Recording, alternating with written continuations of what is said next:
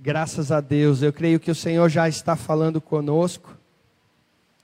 Eu creio que através das músicas, das ministrações, do Samuca, do Rafa, o Senhor tem já manifestado o que Ele quer fazer. E algo que o Samuel falou sobre o Senhor querendo que nós encontremos o caminho de volta, encontremos o caminho eu penso que isso tem a ver com o que o Senhor quer falar nesta manhã.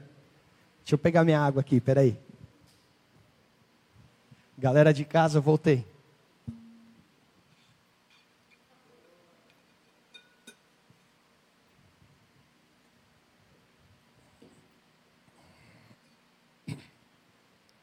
Domingo passado, nós ouvimos o Mateus pregando uma bela mensagem que nos trouxe a necessidade de reorganizarmos e reestruturarmos nossa vida segundo o processo de revelação de Deus. E através da história do rei Josias, que tinha sido informado que acharam por acaso no templo o rolo da lei. No meio da igreja, por acaso acharam a Bíblia. Mais ou menos isso, né? E aí ele ficou, então, é, chocado com aquilo, desde jovem rei, e promoveu uma reforma religiosa. E Mateus trouxe com muita propriedade sobre o perigo que a gente tem de levar uma vida religiosa, cheio de chavão, achando que a gente tem as respostas para todas as coisas e não tem um relacionamento com Deus, não tem uma intimidade com a palavra de Deus, com a natureza, o caráter de Deus, e que a gente tem a tendência de querer que a igreja seja um lugar, um hospital de alma, um, uma comunidade terapêutica, porque ninguém quer sofrer, ninguém quer passar por tristeza, dor, e aí a gente fica transformando essas coisas, mas tem muitas vezes que a gente não sabe o que acontece e não percebe que mais do que isso, a igreja é um lugar de processo de transformação, para que a gente se torne parecido com este que é maravilhoso que a gente cantou, com este que é glorioso e majestoso, nosso Salvador e Senhor Jesus Cristo. Isso tem tudo a ver com que Deus tem ministrado ao meu coração, falado, e é a partir daí que eu quero continuar essa mensagem e falando com vocês. Ah, anteontem nós tivemos aqui no Brasil mais um feriado importado, né? A tal da Black Friday, o, o dia em que descontos são mágicos e cativantes e você fica lá pesquisando. E se você, como eu, tinha necessidade de algum item e foi pesquisar na internet, Logo depois da sequência, toda vez que você logava o seu telefone celular em alguma rede, algum e-mail, alguma coisa, já aparecia uma mensagem falando: Ó, oh, aquilo que você está procurando ali está barato, aquilo, aquilo, aquele outro. E você é bombardeado com aquele assunto que por acaso você é, colocou na internet, né, que você mostrou interesse. E isso acontece propositadamente, para que, obviamente, a internet seja uma ferramenta de é, av avanço, de alavancar consumo. O dilema da rede social. Quem aqui já viu esse documentário? Quem não viu, precisa ver. Porque é exatamente isso. As pessoas que desenvolveram a internet, esses mecanismos de busca, de facilitação de busca, agora estão saindo da, das grandes companhias de tecnologia e propondo uma renovação ética para que essas companhias se comprometam em fazer algo que preserve a vida das pessoas. Por quê? Porque esses mecanismos que simplesmente é, foram desenvolvidos fórmulas matemáticas, algoritmos para descobrir qual é o seu padrão de consumo, aquilo que você gosta e oferecer para você, começou também a ser utilizado de uma forma a incentivar o seu comportamento, os seus hábitos, manipular aquilo que você faz do dia a dia para que você passe tempo ali, gaste tempo ali e consuma tudo que eles têm para oferecer. E ali eles colocam uma série de coisas de recompensa, tudo estudado, então até a, a, a facilidade de você passar o dedo e re, dar um refresh na página, pra, aparece coisa nova, é como se você estivesse jogando um cassino e ganhando coisas e recompensas e fica feliz com aquilo. Tudo aquilo é para te prender com o pretenso discurso de que você é Senhor, que é para te satisfazer, mas eles estão fazendo de você um produto para te usar, para consumir coisas, não só isso, como para moldar ideologias, ideias, polarizações. E aí chega a drástica conclusão destes homens que trabalharam para organizar as mídias sociais e a internet, de que por causa desta necessidade de fazer cada um de nós um produto, um consumo, um consumidor, não existe mais verdade. Se você tem assunto, um determinado assunto, por exemplo, sobre é, é, ditadores no leste europeu, você começa a pesquisar e aquilo vai te sugerir links e assuntos, e você vai construindo uma série de coisas, de assuntos não necessariamente verdadeiros, que vão falar: ah, será que é bom a ditadura? E aí vai ter lá uma série de coisas, e de acordo com a pesquisa e o interesse de cada um, eles vão falar qualquer coisa de qualquer procedência, sem qualquer compromisso, para simplesmente você parar lá e ficar consumindo, e ficar comprando, e ficar dando aquilo que você quer. E isso chegou tão grave que eles atribuem as revoltas, as passeatas, as coisas que acontecem no mundo hoje por causa disso. Um mecanismo que tinha sido criado para facilitar busca e consumo se tornou como um manipulador de vidas. E aí a consequência deles é: não havendo verdade, não havendo ética, o mundo está caminhando para uma guerra civil. O mundo está caminhando para que ninguém mais se entenda, cada um vai defender a sua própria verdade, vontade e achar que essa é a verdade absoluta. E por isso as polarizações e os conflitos.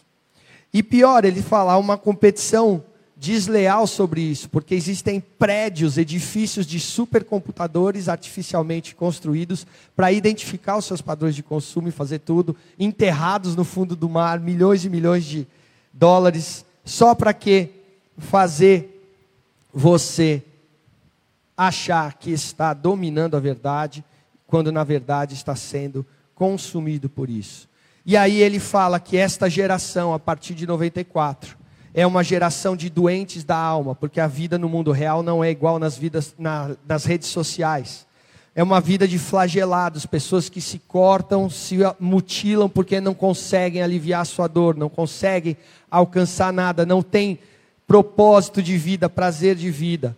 E é, é uma geração onde aumentou o índice de suicídio tremendamente, especialmente nos jovens. Tudo isso porque foi dado a nós aquilo que a gente queria. A nossa verdade, o nosso desejo, o nosso consumo. E isso faz com que se a gente viva entregue desta forma, realmente é uma vida sem propósito, sem fim, que não vale a pena viver. E é por isso que muita gente joga tudo para o alto e não consegue achar sentido nessa vida. Mas, como a gente está vendo hoje, Jesus quer nos mostrar o caminho de volta para a vida. Ele é o caminho, a verdade e a vida, e ninguém desfruta da vida a não ser com Ele.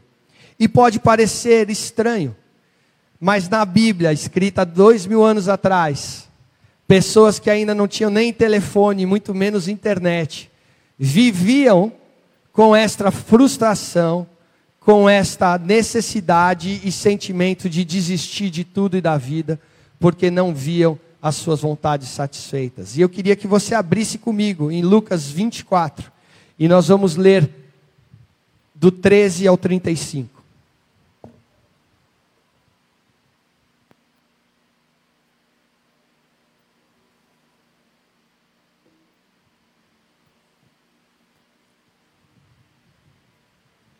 Você achou? Nós vamos ler na NVT. Se você não trouxe Bíblia aqui, está projetado. E na sua casa você pegue a sua Bíblia, seu celular. Desligue a da rede social. Não, não deste culto. Mas do WhatsApp, das coisas que estão querendo te chamar a atenção. Concentre em Deus nessa hora. Lucas 24, de 13 a 35, diz assim a palavra de Deus. Naquele mesmo dia, que dia? O dia que Jesus Cristo ressuscitou. Dois dos seguidores de Jesus caminhavam para o povoado de Emaús, a 11 quilômetros de Jerusalém. No caminho falavam a respeito de tudo o que havia acontecido. Enquanto conversavam e discutiam, o próprio Jesus se aproximou e começou a andar com eles. Os olhos deles, porém, estavam como que impedidos de reconhecê-lo. Jesus lhes perguntou: Sobre o que vocês tanto debatem enquanto caminham? Eles pararam com o rosto entristecido. Então um deles, chamado Cleopas, respondeu: Você deve ser a única pessoa em Jerusalém que não sabe das coisas que aconteceram lá nos últimos dias.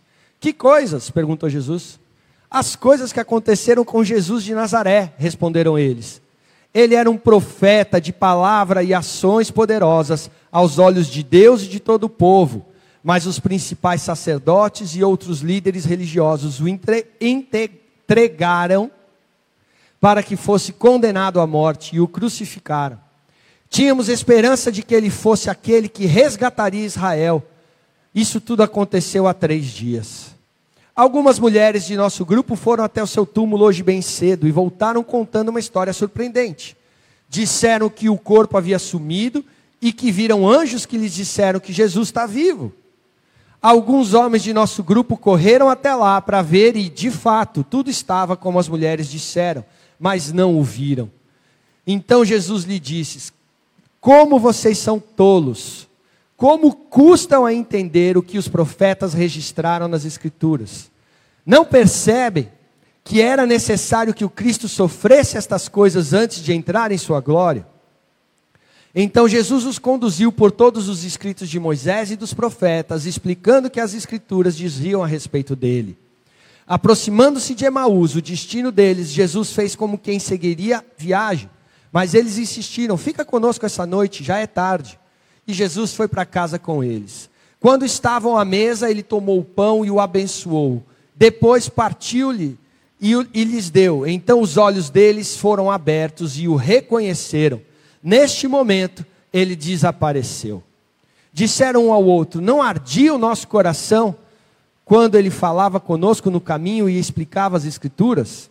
E na mesma hora, levantaram-se e voltaram para Jerusalém. Ali encontraram os onze discípulos e os outros que estavam reunidos com eles, que lhes disseram: É verdade que o Senhor ressuscitou. Ele apareceu a Pedro. Então os dois contaram como Jesus tinha aparecido enquanto andavam pelo caminho e como o haviam reconhecido quando ele partiu o pão. Até aqui, fecha os seus olhos, por gentileza, vamos orar. Apaizinho, oramos para que teu Espírito abra os nossos olhos, para que produza em nós arrependimento e possamos voltar ao caminho de intimidade, de revelação, caminho de transformação, de vida. Usa a minha vida, usa cada um aqui, para que nós possamos, ó Pai, ouvir a tua voz. Fala conosco e faz conforme a sua vontade. Em nome de Jesus. Amém. Amém? Vocês estão quietinhos demais hoje. Queridos, a gente vê aqui esses discípulos que tinham ido para Jerusalém para Páscoa e esperavam lá que Jesus, esse homem que eles tinham ouvido e reputavam como profeta, que fazia milagres, que era um poderoso, poderoso em sinais, em palavra, ele de alguma forma se revelasse como rei para eles e destronasse o império romano, assumisse o reino, e aí todos os seus discípulos estariam como seus ministros por cima da carne seca, desfrutando, desfrutando o privilégio, a comunhão, a intimidade e a proximidade do rei. Mas a gente sabe, não foi isso que aconteceu. Jesus antes se humilhou até a morte e morte de cruz. Ao invés de usurpar, de querer conquistar o reino à força, usando o poder, os exércitos do seu Deus, ele assumiu o caminho de obediência, de fidelidade e de amor, e ele se entregou completamente na cruz para ser crucificado. E aqueles discípulos agora, que achavam que tinham descoberto o Messias, o Salvador, como eles esperavam, que achavam que todos os problemas deles teriam fim, que achavam que tudo aquilo que eles pensavam sobre Deus estava correto e que Deus agora os passaria a servir e eles ficariam numa boa, se percebem sendo mal vistos, porque eram da seita daquele que se tornou maldito e foi crucificado, como um bandido, como um assassino, como um ladrão. Se percebem frustrados nas suas opiniões, convicções, e se percebem frustrados e entristecidos muito mais naquilo que eles esperavam receber com o reino. E por isso então eles deixam Jerusalém, o lugar onde havia o templo, e eles começam a ir para um lugar chamado Emaús. Emaús, não se sabe ao certo o significado do termo. Uh, alguns acham que é diz respeito a um riacho quente, de águas quentes que tinham lá. E outros associam a, a palavra hebraica de Yom, então Em Yom Us, que tem a ver com um dia quente, um dia ensolarado, um dia de sol. E esse é o título da minha mensagem. Saindo então de Emaús e indo para Jerusalém. Por quê? Porque é, esta é a inclinação do nosso coração. Né? Até o chorão cantava: livre para poder sorrir, para obter meu lugar ao sol. Todo mundo sonha com seu dia de glória, com seu dia de lugar ao sol. E quer o seu lugar ao sol. Quer o seu Emaús e abandona tudo e todos quando isso não acontece.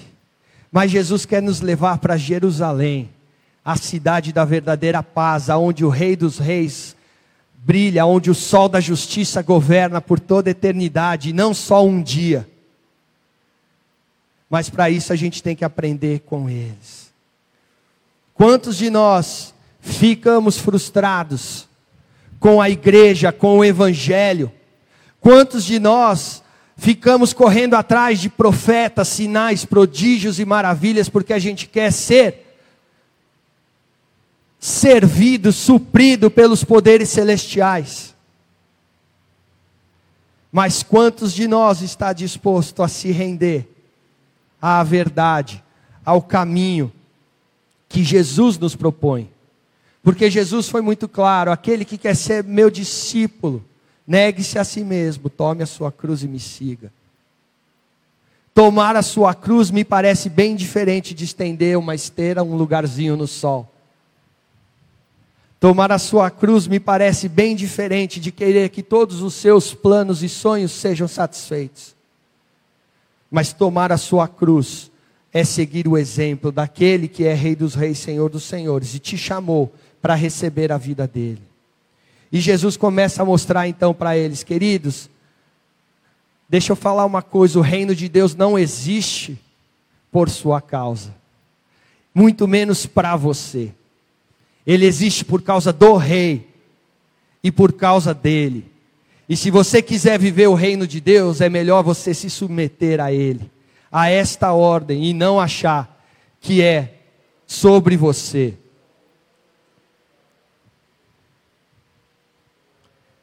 Gabriel, vai com Deus.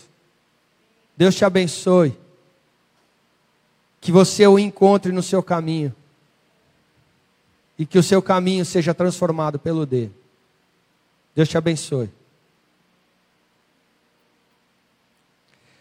Jesus então começa a mostrar o que é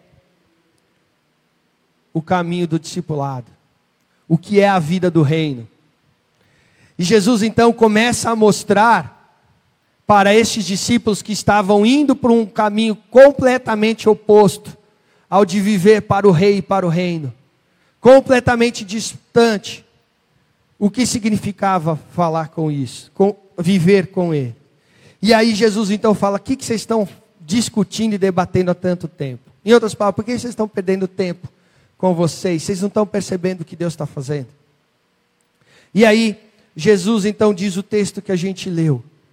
Começa a mostrar para eles que importava sofrer para desfrutar da glória e do reino. Que era necessário que o Cristo padecesse todas as coisas, passasse por todos os sofrimentos,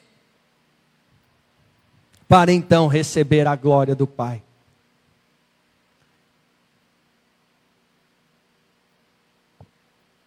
Queridos, deixa eu te dizer, sofrer é necessário.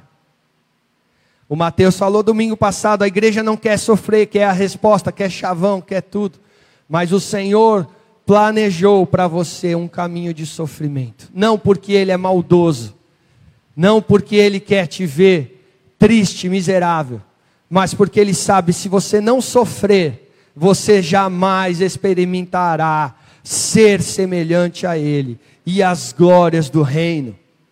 Você vai usurpar o rei, o trono, você vai querer sentar no lugar e ser adorado como todos que vieram antes de você e de mim.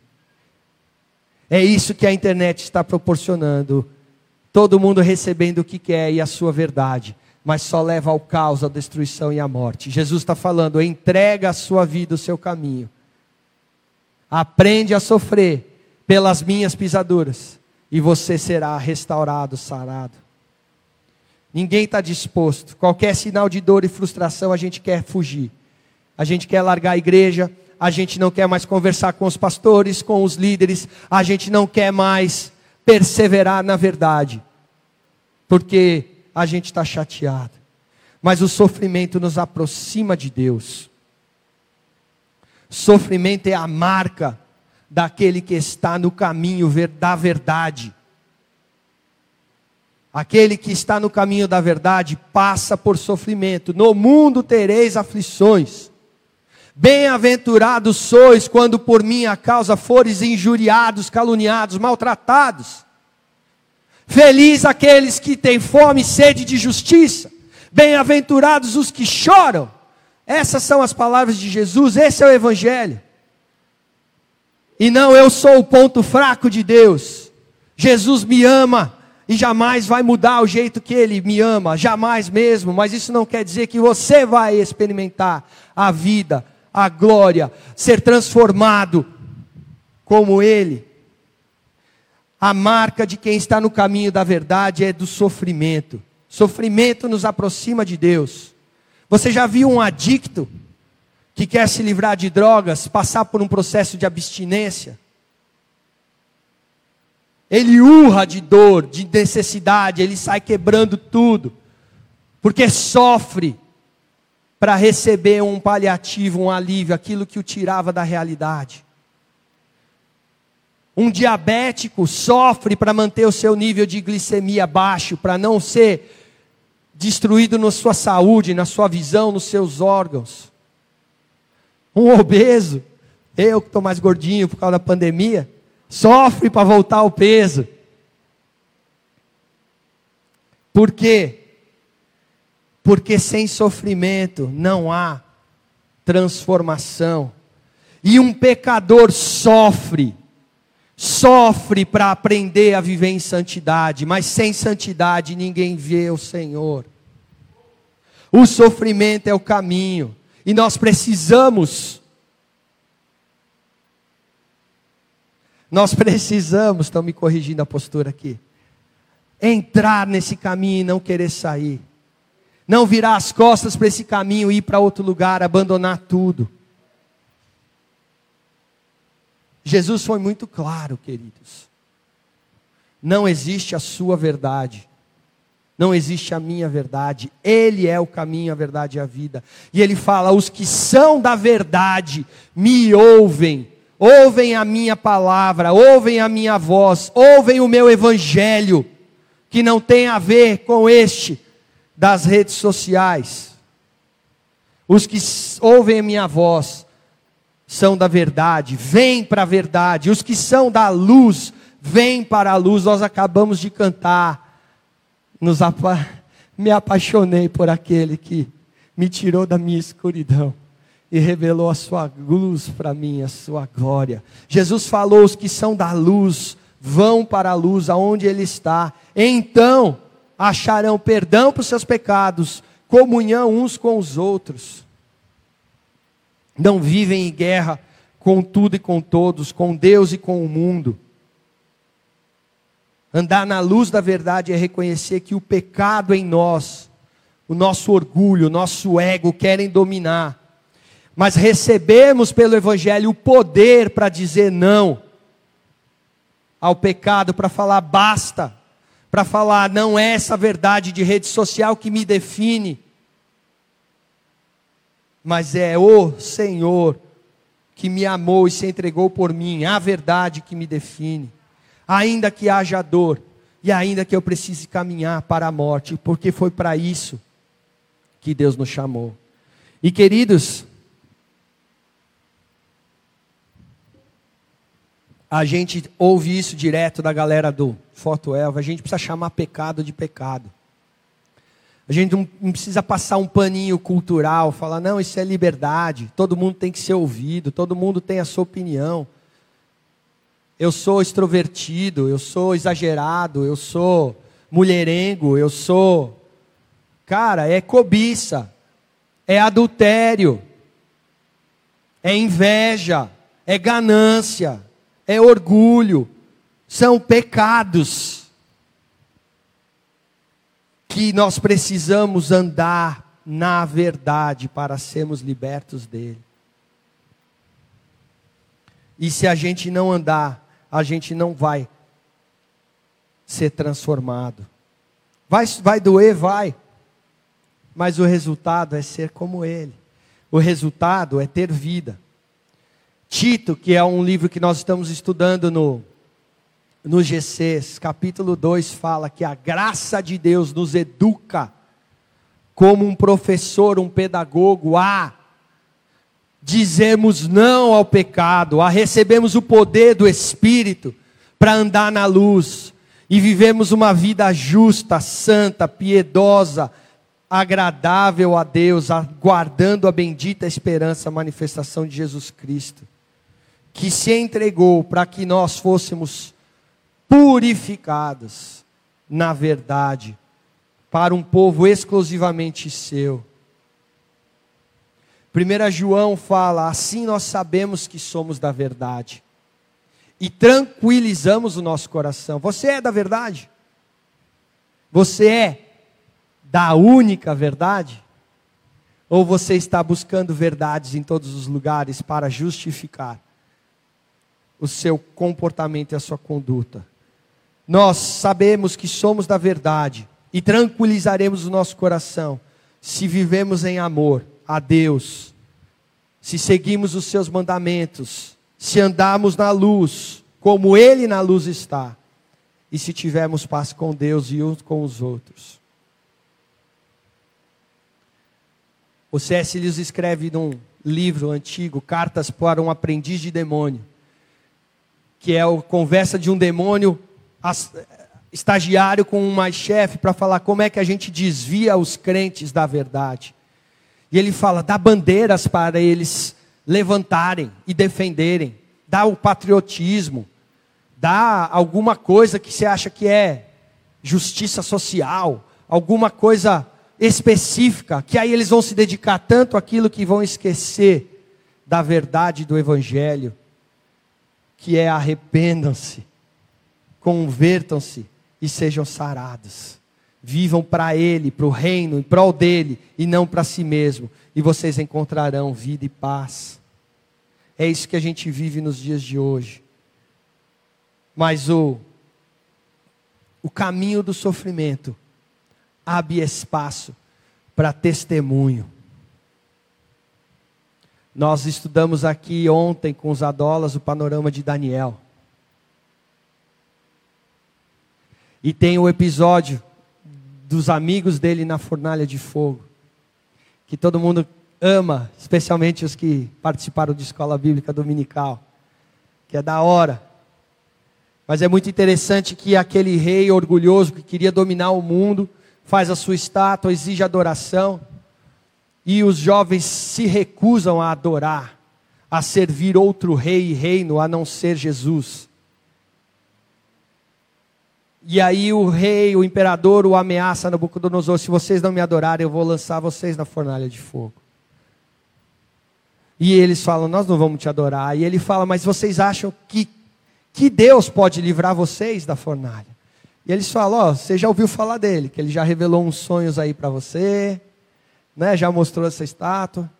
Mas fica sabendo, ó rei, que Deus pode nos livrar mas se Ele não nos livrar, jamais vamos adorar a outro.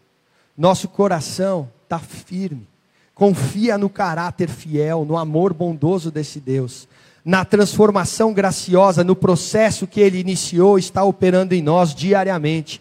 E Ele sabe do que a gente precisa para ser parecido com Ele. Se for passar por dor, sofrimento, luta e até a fornalha, até a morte, vale a pena porque Ele é o soberano, Ele é o Senhor e não você, Ele é a verdade, Ele é a vida.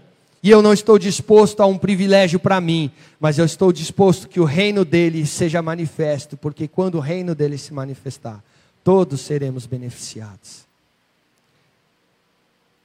Ele sabe o que precisamos passar para sermos como ele. Jesus, queridos, é o modelo máximo, o exemplo, por isso que ele é o nosso mestre. O livro de Hebreus, capítulo 5, de 7 a 9, fala que quando Jesus esteve na terra, ofereceu a Deus orações e súplicas, e até lágrimas, àquele que podia salvá-lo da morte. E as suas orações foram ouvidas, por causa da sua perfeita devoção. Mas, embora sendo o filho de Deus, aprendeu obediência por meio do seu sofrimento.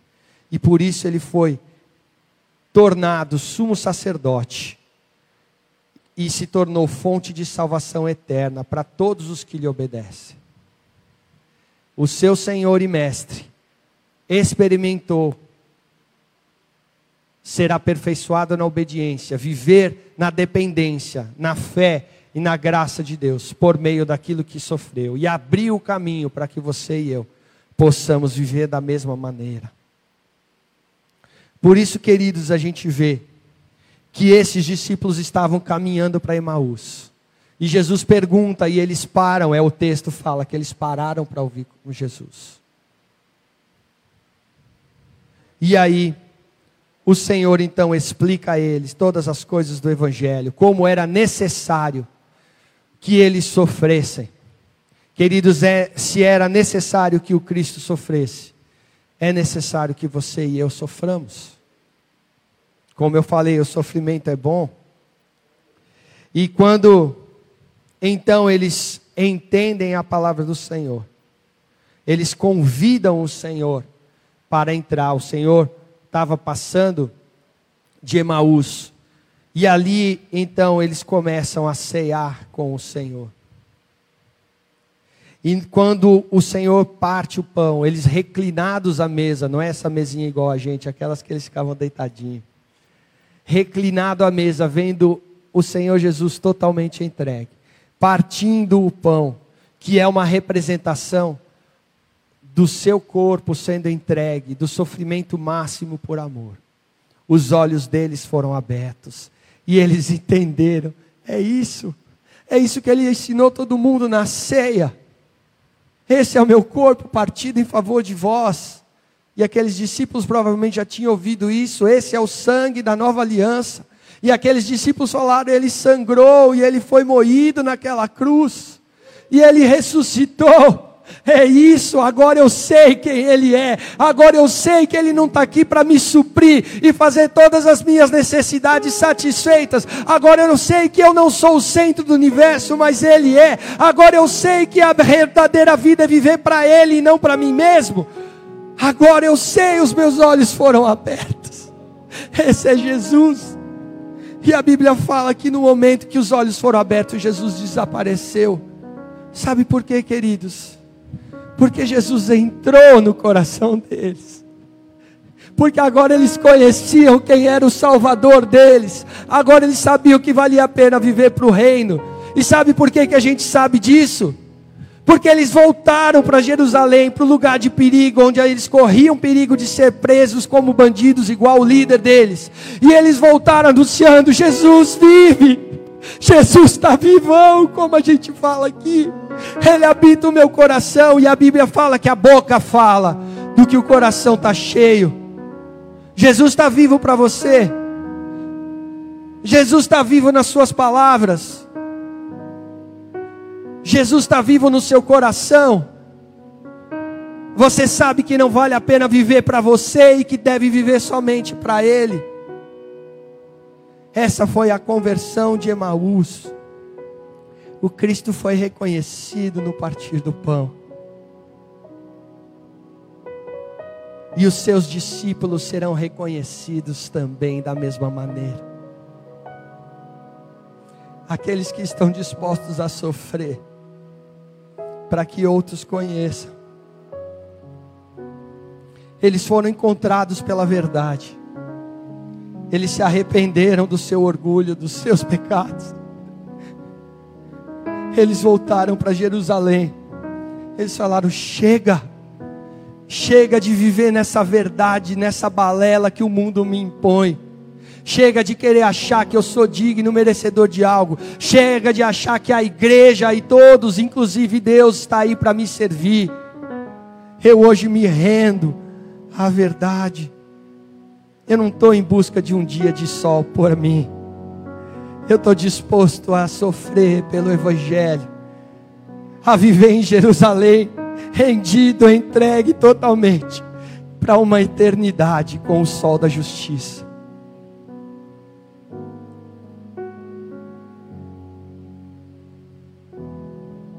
Esse é o Evangelho de Jesus.